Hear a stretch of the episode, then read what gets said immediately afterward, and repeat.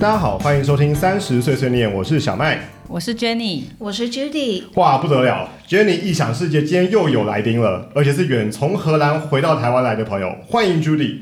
欢迎，耶谢谢谢谢，嗯，小麦好，Jenny 好，大家各位听众朋友大家好，我是 Judy。那今天很开心能够来到三十岁碎念做客，那跟大家分享一下我在科技业的相关的经验。对因为 Judy 跟 Jenny 是高中同班同学，你们是师大附中语文自由班的嘛？那算一算，其实两位也是认识蛮长一段时间，超过大半辈子的那一种。你们两位对彼此高中的时候有什么印象吗？嗯 Judy 我先讲好了。好那个我记得 Jenny 她是一号，然后然后 Jenny 的中文名字又很特别，所以她是全班第一个我记得名字的同学。对啊，然后我以前又是哈利波特的铁粉，所以哦我对 Jenny 漂亮的英国腔也非常印象深刻。Jenny 也是哈利波特的铁粉啊我也是哈利波特对啊的铁粉。那 Jenny 你呢？我对 Judy 的印象是这样，因为那时候她有担任我们班的国文跟数学小老师，而且都是重点科目。然后就是因为我我们班其实就是非常的吵，就可能大家就个性太活泼，常常真的是一团 乱。但是我我都一直记得 Judy 她都会在上课前，就是会帮老师先发作业或者收作业，然后可能就是我们班那种少数在认真听课的人。OK，怎么都是那么官方的回答，本来以为有什么猛料 这。不官方好吗？嗯，然后哎，我介绍一下 Judy 好，其实我们俩就是高中毕业之后，后来 Judy 去了呃正大念了传播学士学程这个学位。那这个学位其实很特别，呃，不知道观观众朋友知不知道，其实这个学程是你大一大二其实算是可以自由去选课，你还不用再选一个怎么讲专业，你可以到呃 maybe 大三大四之后，你可以确认你想要主修的方向。那比如传播学程可能是偏广告啊、广电这一类。那其实像我自己以前在芝加哥念的那个呃艺术史的学位也很类似，他是进去之前他说我们是一个呃就是文学院通用的硕士班，然后你会根据你喜欢的呃科目，然后再去选择你的专业。那 Judy，你要不要帮我们介绍一下，就正大传播学程到底在学什么呢？好的，其实正大的传播学程，它是在二零零七年创办的一个新的学程。那它主要是在新闻、广告、广电之外，另外创立第四个系。那这个系其实大一、大二就是有大家可以有共同的主修。那到大三开始才去分流选不同的专业，就是新闻、广告、广电分别都有两到三个不同的主修。那你在大一、大二修完课之后，你再去选自己的专业。那也跟大家 update 一下，其实正大的传播学院目前已经全面改为大一、大二不分系，所以我想我们应该是一个成功的、成功的就是案例，让那个学校现在就是在正大传院的部分已经全部改为大一、大二不分系。那我其实觉得这个是一个蛮好的。的调整，因为其实我觉得对于一个十八岁的高中生来说，其实要知道自己未来想要主修什么或想做什么，其实是一个是一件不容易，的事情。很难。嗯，我举我自己的例子好了，我其实以前高中的时候，我一心想要念正大广电，就是我觉得我对哦。哦电视节目的制作，哦我觉得非常有趣。然后或者是新闻，因为我曾经也有主播梦，当然这个哦，现在离那个离蛮远我完成了吗？们我们之前有一位来宾有主播梦，易安，嗯，但是呃，当然后来我进了大学之后，修完课之后，尤其是大一、大二的必修课修完之后，我才发现，哎，其实我喜欢的好像不是原本我自己以为我高中的时候以为我自己想要的这些课程，所以我觉得能够进到传播学程，然后在实际修过课之后，再选择自己的专业，其实我觉得是对我来讲是一个很好的事情。嗯，给自己多一点时间去摸索。对，对，听起来这是个很好的学位。诶，那 Judy，你刚刚有提到你你特别喜欢的领域就是是广电对吗？你后来有没有在特别上一些课啊，或做一些毕业专案？嗯那个我在大一、大二修完课之后，才发现其实我对广电或者是节目制作或是新闻这一块，其实呃不能说不喜欢，但没有那么高的热忱。但后来修了广告系，它有一些比较偏广告企划或者是公关类的课程，我就发现，哎，其实这是我比较喜欢的领域。那其实广告企划跟公关也是行销的一部分，所以等于说我在大学的时候，呃，透过这样的修课，其实算是打开，算是一个哦，开始接触到行销的行销领域，对，是的，行销的敲门砖，然后延伸到自己对我自己对于行销这个领域的喜爱。那也因此，我其实在学校的时候，我有尝试去参加不同的校园竞赛。那比如说像呃，可能很多大学生知道的 L'Oreal 这样子的校园竞赛，很有名，对，很有名的校园竞赛，或者是一些就是公关的相关的校园竞赛等等的。那透过这些校园竞赛，其实也培养了我对就是行销领域的兴趣跟热忱。那也在毕业之后才开始往行销这个领域去做钻研。嗯，听起来 Judy 其实蛮早就发现他对行销很有兴趣。对啊，然后也先先上了，不管上上一些课也好啊，参加竞赛也好，我觉得这个蛮不错的。是啊，所以说啊，这个跟 Judy 录制内容啊，其实我跟 Jenny 是感到非常放心的。对，因为 Judy 是专业的，这是学位背书的，开玩笑。也如果刚刚提到啊，就是 Judy 现在是在一间这个台湾非常知名的这个电子大厂服务，是一个讲出来大家都认识的那种公司，就是在那种财经或投资相关新闻都会看到那种那几家的其中一家啦。哦，那不过跟大家在台湾一般想象的科技业工作不太一样的是，Judy 她担任的是企业公关，而且重点来喽，是在荷兰做企业公关。Judy，能不能请你跟听众朋友们分享一下科技业的这个媒体公关，甚至是行销，它的工作内容大概是什么呢？嗯，好的，其实。呃，想跟大家分享一下，不管是科技业或者是任何的产业，其实行销的本质都是相同的。其实就是你要透过理解消费者的需求跟市场趋势，然后透过不同的行销方式，比如说呃广告啊、网站啊、公关等等的，去创建你的品牌的价值，然后去建立一个品牌的形象。那其实呃差异最大的，对于呃对于。行销来讲，其实就是你的 TA，就是你的 target audience，就是所谓的目标族群。那比如说 B to C，可能过去如果大家有在 follow 三十岁碎念的节目，Jenny 其实有分享过，像 B to C，它其实就是 target 在一般的民众，比如说洗发精啊等等的。那像 B to B 的话，它其实 target 的是。公司，但其实他也你也不可能去卖东西给公司，公司里面其实还是人在 operate。那可能你 target 的对象就是公司的采购啊，因为可能是一个采购案，他需要采购一个一些零组件或者是一些产品等等，或者是比如说工程师啊、技师，或者是你的产品要透过经销商去销售。嗯，所以这些其实就是目标族群的不同。那你要如何就是针对这一些目标族群去做有效的沟通？那那其实有几个关于 B to B 的行销的特性，也跟大家分享一下。其实第一个就是实际的应用是什么？你这个产品，比如说你这些零组件要用在什么地方，或是你这个产品会用在什么样的应用场域？那或是一些市场的趋势。其实很多，当然你透过 MI Marketing Intelligence 就是去做呃市场调查的调查。嗯，其实当然你会有相对应的就是资讯没有错，或者是一些市调报告。但其实很多你会透过前线的销售业务，因为他实际每天在跟客户或者是跟经销商在做呃合作的时候，其实他就会有很多。一手的资讯，所以其实像我们不管是行销或者是研发，其实我们跟业务的合作都会非常紧密，因为其实业务会带来很多第一手的资讯。那透过这些第一手的资讯，你就可以知道哦，那客户实际以行销来讲，他们在意的到底是什么，或者是这个产品它会在哪些地方去做应用？那我们要怎么样针对客户在意的点，去针对这些去做，比如说内容的生成，或者是去做进一步的沟通？那这个是第一点。嗯，听起来跟 B to C 其实蛮像。嗯，这一段还蛮像的。对 对。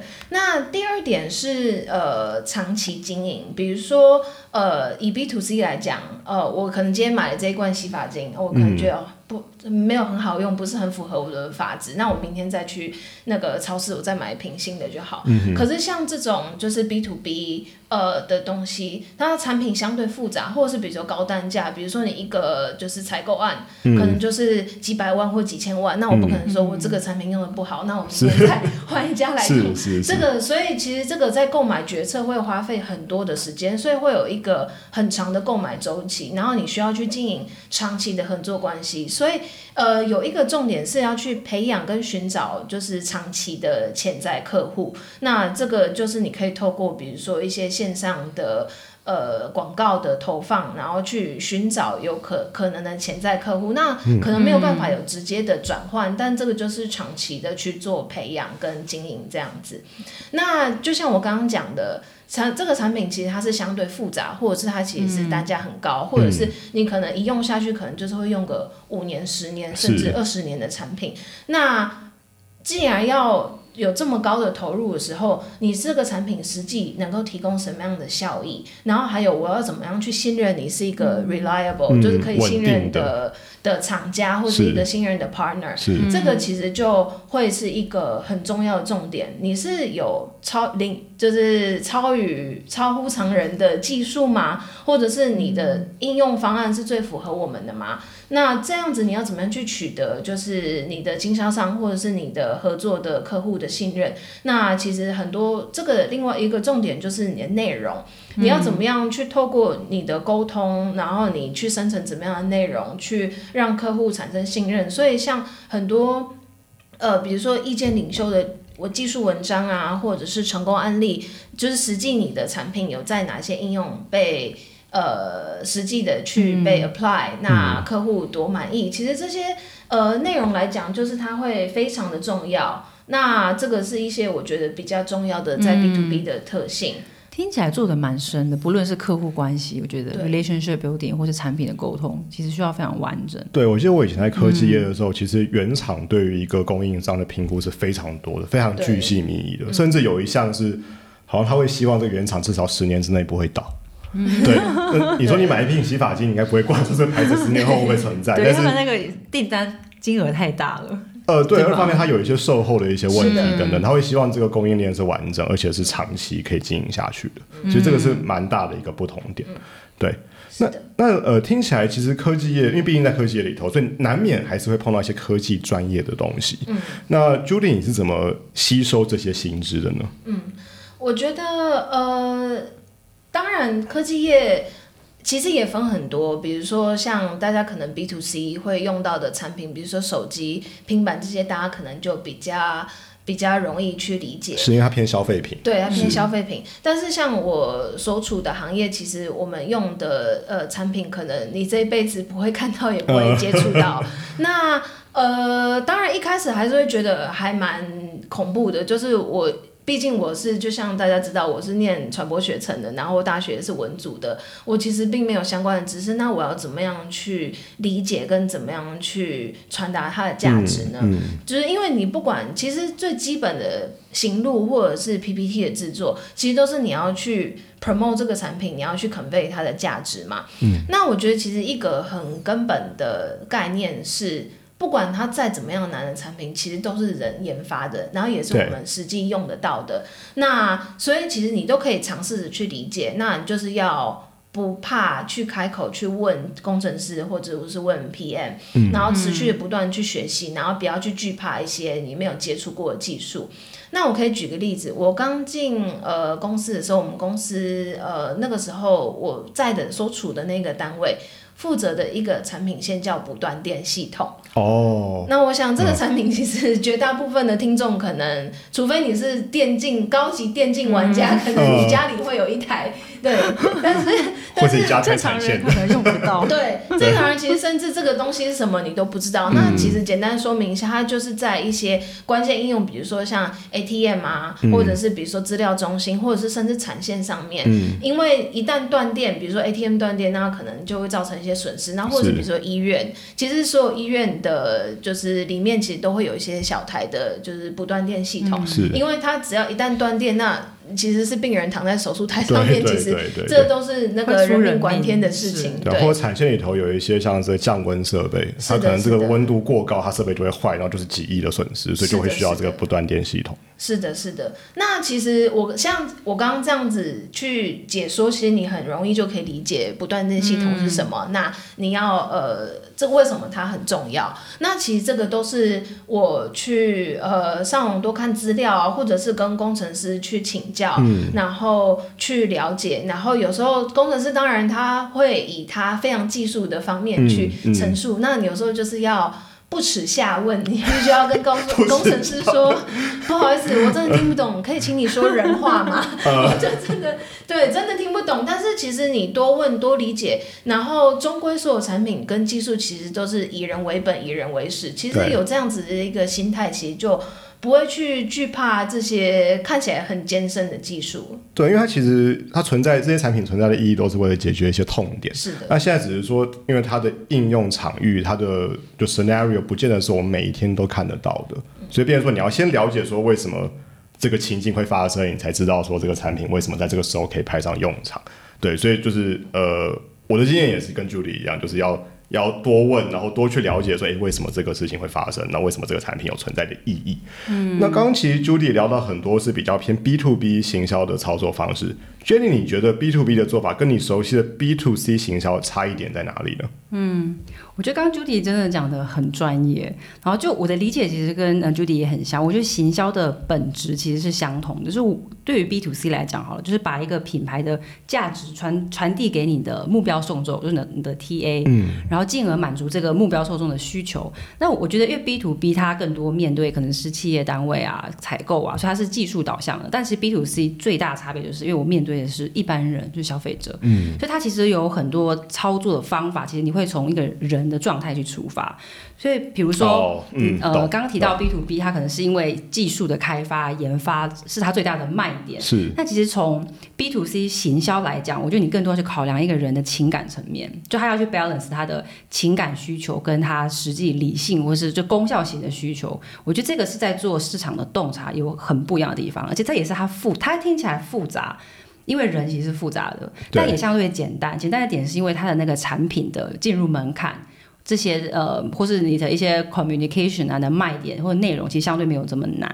对，因为 B to B 行销的受众往往是以公司或企业为单位的，所以它是每一个企业都是一个集集体决策的过程，所以它的复杂点会在这里。没错对对对，比如 B to C，我我觉得我可以用个简单的黄呃行销的一个金三角来解释吧，就叫人货场。就是我们在考虑事情的时候，其实人很简单，就是你可以理解为你的 TA，所以你需要不断去挖掘你你的呃这群人他对于这个品类的需求，比如说我做快消好了食品或是美妆，它这最底层的那个情感需求是什么？比如说好随便举例，零食洋芋片，他可能其实他非常想吃垃圾食物，他觉得很快乐，但是他又很怕胖。是又很怕不健康，所以你要去找说，哎，我能不能研发一种产品，让他又能吃的快乐，然后又不用担心就是变胖。像这种就是这种底层的呃情绪的需求。呃，那当然就是因为 B to C 产品为什么它的、呃、我们叫 life cycle 速度会很快，就是因为它其实因为人会随着你不你的社会环境啊，甚至你的年龄、居住地会有非常大的差别。是嗯，所以其实我们在做市场研究的时候，有很多是偏我觉得是偏心理学的调查。OK，嗯，就不完全是数字，很多是你会做 focus group，你请一群人过来聊聊聊天，去了解他到底怎么想。呃，焦点团体研究，对对对对对，然后第二个就是货，人货场的货，嗯，其实货就是产品。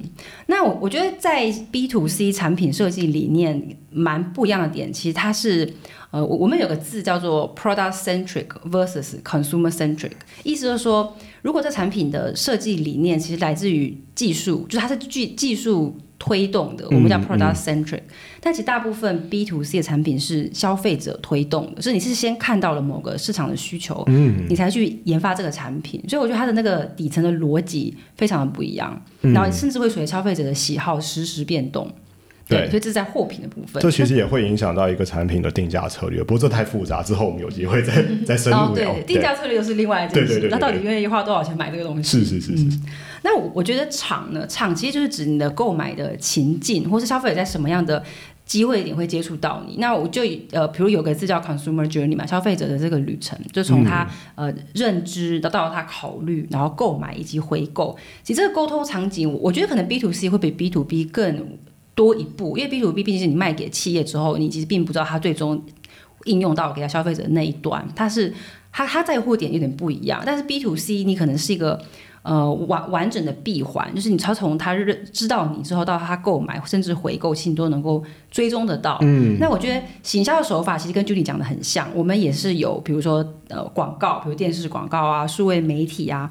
KOL 啊，明星代言，这大家都很熟悉。嗯然后另外就是涉及到你实际去购物的场景，比如在电商上买呢，还是你在线下的 supermarket 购买，你看到那些活动，其实我们都把它称为 consumer 的 touch point，就它会接触到你的那那些触点。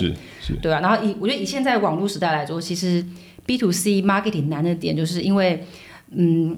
怎么讲？大家注意力很分散，它有很多资讯进来，它有很多，比如说 A P P 它可以用，所以对于 marketer 来讲，他要做的事情就很多，你要用各种方式去抓住你消费者的注意力。嗯哼嗯哼，不过也因为这个网络时代的关系，所以这个刚 Jenny 提到的 consumer journey 这一段，等于是这个认知、考虑、购买、回购这整个过程，其实都是有数字可以去追踪的。对，所以其实也更多的这个资料来源来让呃 marketer 去做一些正确的判断。不过也确实，如同 Judy 刚刚提到，就现在企业其实也需要学习使用新兴媒体来做行销沟通。那自从这个影音串流平台跟社群网络兴起之后，自媒体的形式可以说是越来越多元。那也确实，作为乐听人，这个接收资讯的途径也变得非常的多样。那从前的媒体可能是以报章、杂志、电视、广播等等为主，但现在其实一介素人都可以经营自己的自媒体，制作自己的内容。其实这转变过程也不过就是这几年的事情，想想也是很不可思议。当然，前几年这个疫情的因素也是加速这个网络自媒体的普及。我们现在所做的 podcast 就是一个其中鲜明的例子。对，Judy，好奇请问，现在媒体形式的多样化对你的工作方式有产生什么改变吗？我我想先谈一下，其实像科技业，呃，至少以 B to B 来说，我们有很多重要的呃 marketing tools，包含线下跟线上。是那其实以前，呃，这么说好了，疫情前，其实我们花了非常多的心力去做线下的。呃的 marketing，、嗯比如说大型的展会，比呃、嗯像大家可能熟知的台北国际电脑展 Computex，、或者是比如说国际比较有名像汉诺威工业展等等的，嗯都是我们过往花非常大的心力去投放的。那另外像研讨会啊、论坛啊。等等的，其实都是我们过往花很多心力去 promote 的。那当然，这一切其实在疫情之后都有很多重大的改对，变。因为那不能有人与人的接触。是的，是的。那时候我们呃，我记得我刚到荷兰的第二年，刚好就遇上疫情。哇那其实那个时候，我们很多时候大家都在纠结，呃，这个展到底会不会被取消？哦那如果没有取消，我们是要去不要去？那我记得那时候，呃，我印象很深刻的是，呃，那个时候刚好我我们有一个算是有一个某个大展秀展，呃，它前有之前有一个像就是媒体的事前的参访会，是那那个时候，其实我们那时候公司大家就会纠结，我们到底是要去呢，还是不要去呢？所以其实那个时候，我们因为疫情被迫做许多调整。那我觉得有一个重点，就是因为过往其实你的 touch point 很多会在线下嘛，就是透过展会啊、论坛、研讨会。那你在这样子没办法做线下活动的时候，你要怎么样保持跟 TA 的沟通，然后去维持品牌的形象？是因此，我们其实那个时候花了很多时间，把很多线下的东西挪到线上。比如说，既然我们不能去展会了，那我们就在线上办一个展会吧。啊，我们就去开发我们自己的一个 booth，然后呃，透过广告。然后 LinkedIn 等等的方式去 promote，要邀请大家来看我们是线上的展种虚拟会。展会吗？是的，是的，嗯就是把我们的产品把它做成三 D，那当然就附上我们的行路啊、等等的。是当然还是有有一些没办法突破，比如说可能客户想要去看一下、摸一下、去 feel 那个产品，那这个当然没办法，是那也少了一些就是 face to face 的一些互动。但是在我觉得在疫情的那个当下，其实这已经是一个最好的处理方式。是那另外，呃，除了线上展会之外，我们也就是透过，比如说论坛，你既然不能线下开，那我们就在线上开。所以那时候我们其实也花了很多心力去做，比如说 Zoom 等等的这样子的线上的研讨会。是所以其实我不知道各位听众朋友有没有听到一个重点，就是我们在疫情之后，其实我们花了很多时间去加重我们的自媒体的经营，比如说像我们刚刚讲的，我们自己办了线上展会，那另外我们也比如说透过 LinkedIn 去做直播，就所谓 live streaming，、把很多的活动就是原本线下的活动搬到线上，或者是比如说客户不能来参观我们的，比如说工厂或者参观我们的展会，我们就透过直播的方式把展会带到我们的就是 audience 的面前。嗯那当然，疫情之后，当然线下的活动慢慢就开始，但是其实我觉得疫情其实也改变大家很多呃做事情的方式，大家就会觉得其实有些线线上就可以完成的事情，对，好像还还挺不错的。对，其实也不一定要 到线下。比如不那用不用去公司上班，是是的，所以其实呃，我们在加重自媒体经营，即便在疫情之后，我们也做了很多线下跟线上的整合。比如说，像我们现在有开记者会的话，我们一定是有线下，但是我们一定会透过线上直播的方式，透过 LinkedIn 的直播。那其实我觉得这样子的方式，我们除了原本你可能在线下，你可能能 reach 到就是那二三十个记者，但是你如果透过线上。的直播，其实你可以 reach 到很多原本其实他可能不会为了这个秀展来，或者是为了这个活动来参加你的记者会。那他透过线上的方参参与的方式，他其实又能够有这个机会去 reach out 给更多的人，所以反而可以接触到更多的人。嗯，是的。所以我觉得其实这是一个很好的转变。那本来行销就是一个与时俱进的东西。那呃，疫情当然有呃多了些线上的改变，但是另外一个其实很重要就是 AI。最近大家就是像 ChatGPT 啊等等 Fire 那个 Firefly 等等 AIGC 的对 AIGC 这样子的技术，其实也进一步影响了内容创作。我刚刚有提到，其实，在 B to B 的行销里面。内容是一个重点。嗯，那过往可能你需要很多，比如说跟很多不同的 agency 去合作，去生成这个这个内容。嗯，那其实现在有 AI 的帮助之后，其实又可以有很多的，你有很多的 tools 可以去帮助你去开发这些内容。那其实就是你必须随着技术的演变，还有随着时代的呃，let's say 就是比如说像疫情这样子的冲击，你必须要实时的去与时俱进。确实，像这个呃技术演进，或者像疫情这样的这种全球性突发事件，它的影响其实会很全面的。那 Jenny，这个新媒体的崛起这件事情，对于 FMCG 快消产业的操作方式有什么影响吗？嗯，其实对 FMCG 影响也蛮大。OK，我觉得比较简单去理解，就是呃，因为我觉得新媒体也。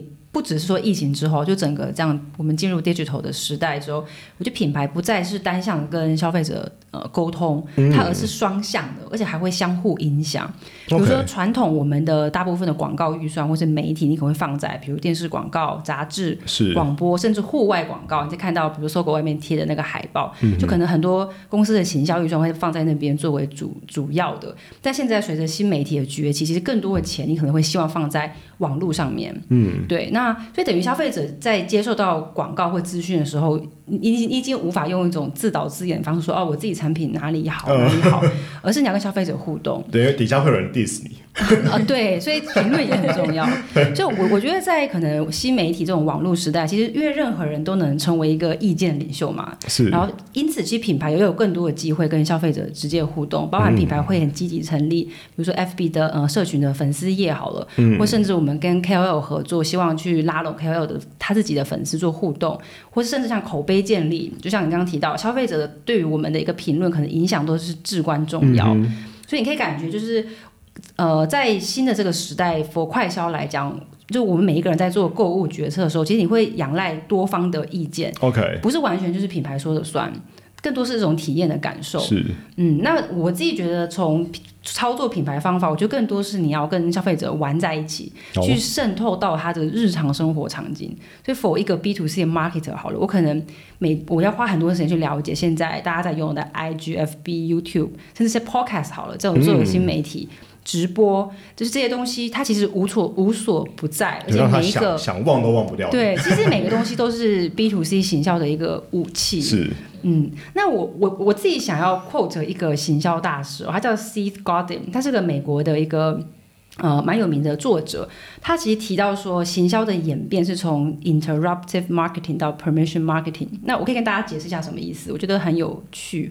Interruptive marketing 中文其实叫干扰式的行销，就传统那种你看电视就是一定广告会进来，你又不能关掉、不能跳掉的这种状况。其实其实品牌是会一直不断的打断你正在 maybe enjoy 的事情，强迫你把注意转转移到他身上。嗯，这种其实是会觉得很烦的。但其实现在新型的这种呃 marketing 做法，更多叫。授权式的行销，就是你可以透过，比如你看 YouTube 影片，你不喜欢广告，那你就买会员，你就可以避开。包含 Netflix，其实很多都是这样的操作手法。嗯，或是品牌，我们在办活动的时候，那些活动都是因为是因为你喜欢才参加。比如说新一区有一个 maybe 一个咖啡厅，开了一个快闪店好了，或是某一个很可爱的呃，可能我不知道皮卡丘的联名东西，它是因为你你你想要加入，你喜欢这个活动，所以你是选你是有选择性的。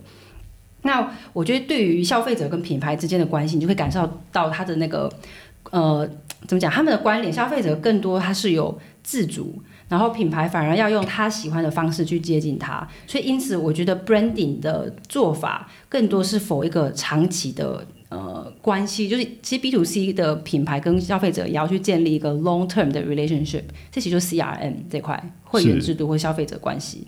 对，这是我这是我的一个初步的感觉啦，就对我最大的印象。不不过总结来说，不管是 B to C 或是 B to B 的行销，其实它的根本都还是你要去了解这个市场，了解你的消费者的需求。嗯，那也想请请教 Judy 哦，像在荷兰这样一个相对陌生的市场做行销，甚至做媒体公关，会遭遇到哪些额外的挑战吗？我觉得，在一个陌生的国家，当然，呃，尤其像在欧洲，它的第一语言毕竟不是英文，其实就是第一大挑战。是。那我负责的区域，比如说像呃，我们负责的区域叫 EMEA，就是所谓的欧洲、中东、非洲区。嗯。那其实。这个区域有这么多的国家，每一个国家都有他自己的语言，那要怎么沟通？其实这就是第一个第一个挑战。是。那第二个挑战其实是文化，其实行销是一个非常需要接地气的工作。是是是。但那以公关来说，哪些媒体是重要的？哪些媒体是我应该要去经营的？那我们有这么多的不同的产业的产。呃，不同的产品在不同的产业，那每个国家也有每个国家就是重要的 Tier One 的媒体，那这个你应该要怎么样去抉择？那在资源有限的情况下，你应该要怎么样去分配？是，那你会怎么克服这些挑战呢？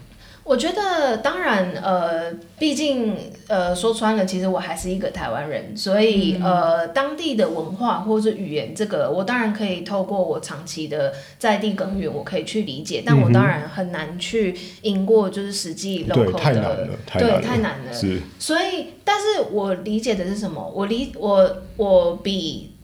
我比其他人懂的是我们公司有的技术，我们公司的呃，我们公司的长处，或者是只针对技术，或者是针对这些市场的洞悉，这个可能是我。这可能是我的长处。那另外，我就是透过跟当地的厂商、跟当地的同事的合作，那他们比如说像当地的公关公司好了，他们了解有哪一些媒体是重要的，哪一些媒体是他们建议可以去经营的。那我知道，就是我们有哪些重要的议题是我们想要去沟通的。那透过我们就是截长补短，去彼此以合作的方式来去补足，就是双方的不足。那其实 eventually 就是透过这样。样的方式去克服这一些挑战。是，我想听众朋友们听到这边应该也都很好奇，Judy 当初为什么会选择荷兰作为这个实业发展跟长期生活的地方呢？我觉得其实是因缘际会啦。我大学的时候，其实在荷兰交换过半年。那我当时其实很喜欢荷兰的生活环境。那我一直以为，就是我之后哦，研究所可能会去美国念。那因缘机会，我后来也就没有去。但是其实我当时很就很喜欢荷兰的生活环境。那我一直很希望有机机会能够。回来出差也好，或者是回来生活看看也好。那其实以前那个时候我去交换的时候，脸书就有一个社团叫做台湾人在荷兰。对对对。那个时候，对对对，我就加入那个社团，因为那上面有很多，就是比如说谁要卖什么东西，要卖脚踏车啊，要卖日用品啊。是是是。对，那我其实交换回来之后，我就一直没有退所以。我想说，嗯，或许有一天它会派上用场吧。还真的就有一天就这么派上用场了，对。那我在我目前的公司，之前是在台湾的总公司任职了六年。那呃之后有刚好因缘机会有一个机会能够异动到荷兰，那呃就是担任我现在这个企业公关的职位。那我觉得我确实也蛮幸运有这样子的机会。那也透过脸书社团找到了我第一个租房的地方，所以那个。大家如果有加入任何社团，其实我或许有一天都会派上用场，所以大家还是可以定期的关注这样。是。那我必须说，荷兰其实对外国人普通普遍来讲比较友善，尤其呃跟其他。呃，欧洲国家来说，就是在语言的 barrier，就是语言的隔阂上面会比较没有这么困难。那荷兰也有各种不同的政策去吸引外来的人才，比如说有呃 orient orientation year visa 这样子的。呃，visa 这个我们可以之后有机会我们再深入来探讨。所以我觉得其实荷兰是一个蛮适合生活跟呃蛮适合作为职业发展的一个地方。嗯，我也蛮好奇，这个 Judy 跟欧欧欧洲人一起工作这么多年是个什么样的体验呢？欧洲人能适应我们台商的文化吗？对我，我觉得跟欧洲人第一个体验，其实呃，先说对他们来讲，咖啡是至关重要的。怎么说？精神食粮。是的，呃，我们公司前阵子刚好因为厂商转换的关系，我们有一个月就是咖啡机跟饮水机是、呃没有的。呃，那那个时候公司就发了一个通知说，哦，这个月可能没有咖啡机，那我们有一些备用的咖啡机，那放在哪一些楼层，大家可以去使用。嗯哼然后我们就是在公司里面的亚洲人，大家就说那饮水机嘞，那 公司就说没有饮水机，你就水龙头打开水就可以喝啊，不重要，喝来的水对，那不重对，要，喝那水是 那个。水龙头打开就可以喝的，但是没有咖啡，我想应该很多同事会直接就是跳起来，就是说他要 work from home，他不要来公司。OK，所以其实对欧洲人来说，咖啡是非常重要的。所以公司每个公司，或者是比如说像你去呃去一些办公大楼，呃，比如说去政府机关啊，或者是比如说甚至修车厂好了，大家都一定先问你说哦，你要杯咖啡吗？所以其实对欧洲人来说，咖啡是很重要的。是 对，这个是比较有趣的一些就是小观察。是，但是呃，实际的一些就是工作上的工作上的体验的话，我发现欧洲同事他们其实是很勇于表达自己的想法。那其实哦对于我们、呃，像我自己是在亚洲长大的，我会觉得哦、大家都会说呃无希无吹，就是哦，大就是小朋友你要多听，然后不要嗯这么轻易的讲出自己的看法这样子。是那他们是比如说，大家问说有什么意见，即便他的意见，其实你听完会觉得也是有一点尴尬，但是其实他们就会觉得有那，但是我有表达，我有说的权利，我有是就讲的权利。是那其实呃，你就是在他们这样子的文化冲击下，其实你就会觉得，那其实我的想法或许也比他好啊，那为什么我不是我不敢讲，讲，我只是不敢讲。那其实我只要敢讲，那我的想法其实就可以被看见啊，嗯然后被听见啊。那呃，你也必须要去据理力争，因为他们其实是还蛮。呃，自我的就是他们必须要把自己的想法讲出来，他们自己要舒服了，他们才觉得他们也才有办法跟你合作。嗯哼，那我觉得其实有一个小故事可以跟大家分享一下。我之前在荷兰交换的时候，那个时候跟一群同学一起做报告，是那其实我很明显的有被那当时的一个德国的组员，那他有一直就是我的意见，他都是全盘的否定这样子。OK，他可能就觉得啊，那亚洲的同学啊，反正亚洲同学本来就都不敢讲话啊，讲话其实我可能也不需要太在意这样子。是那有一次我就很坚持跟他说，我觉得你这讲的逻辑就是不对，我觉得你必须要就是 follow 这样的逻辑。那他后来就是也就好吧，那就听你的啊，看看老师怎么说啊。嗯就老师还确实也 follow 我。那后来同学就是就说哦，我们就 follow 你吧。我觉得因为你上次做的很好，所以其实我觉得不敢这么嚣张了。是的，我觉得其实也鼓励大家，嗯，其实你有好的想法就说出来，因为或许大家经过讨论，呃，即便有一些冲突，但是透过好的讨论，其实也都或许。你的好的想法你不说出来，其实没有人知道嘛。嗯其实是，所以我觉得其实这是一个蛮重要的的点。嗯那另外还有一个点就是语言的隔阂，因为毕竟荷兰的第一个语第一语言还是荷兰文，即便大家英文再好，是就是荷兰文还是第一语言。是那所以其实有一些有一些语言上的隔阂，其实还是会存在的。呃，请问一下小麦跟 Jenny，你觉得 ASAP 是什么意思啊？as soon as possible，越快越好。对，越快越好，对？我曾经有一次发了一个 email 给同事，我就说哦，请你就是呃这个事情就是请你就是回复 ASAP 这样子。然后过了两天，我想说他都还没回，为什么他都还没回呢？然后我就去问他，哎，我那天寄了一个 email 给你，然后呃那事情有点急，那你什么时候会回我？他说你有点急，我没有看出来你那一封信很急。我说我上面不是写了 ASAP 吗？他说 as soon as possible 啊，那就是我 possible 的时候我再回复你。